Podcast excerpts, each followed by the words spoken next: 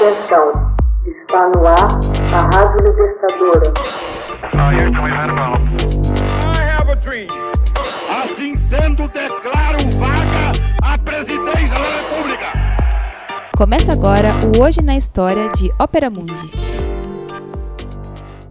Hoje na História, 22 de janeiro de 1879. Zulus impõe a maior derrota do Império Britânico na África.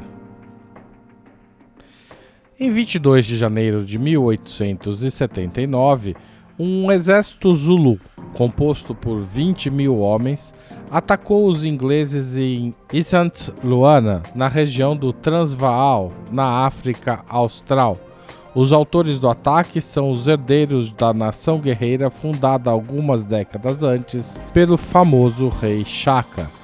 Excessivamente confiantes de sua superioridade, os ingleses foram negligentes e pouco fortificaram seus acampamentos. Em menos de uma hora de combate contra os Zulus, perdem mil homens, mais baixas do que na Batalha de Waterloo.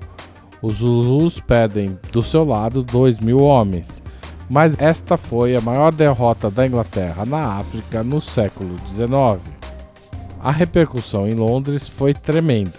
Alguns dias antes, diamantes haviam sido descobertos na região de Kimberley, no limite com a colônia britânica do Cabo, do Reino Zulu e de pequenas comunidades de camponeses holandeses, os Boers.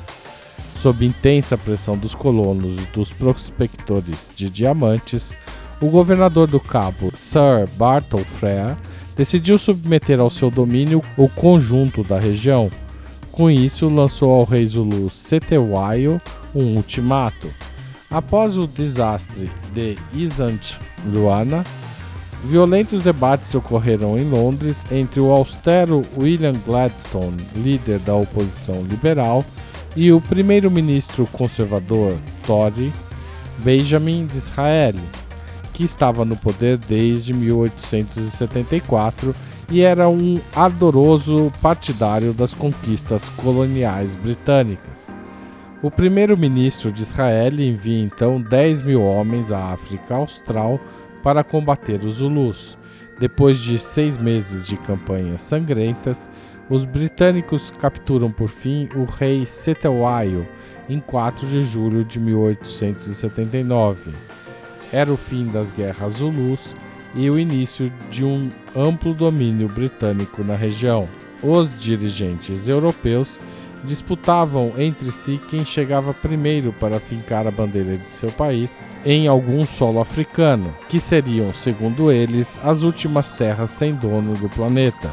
Toda essa corrida acontecia mesmo diante de uma opinião pública majoritariamente contrária a essas expedições custosas e sem objetivos suficientemente claros. A exemplo de Benjamin Disraeli, o republicano francês Jules Ferry, o imperador alemão Guilherme I e o rei dos belgas Leopoldo II apoiavam-se em seus aventureiros militares para submeter a seus desígnios o continente africano, que terminou tristemente retalhado.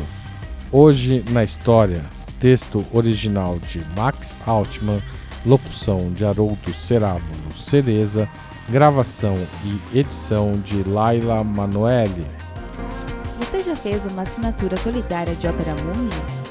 Com 60 centavos por dia, você ajuda a manter a imprensa independente e combativa. Acesse www.operamundi.com.br/apoio.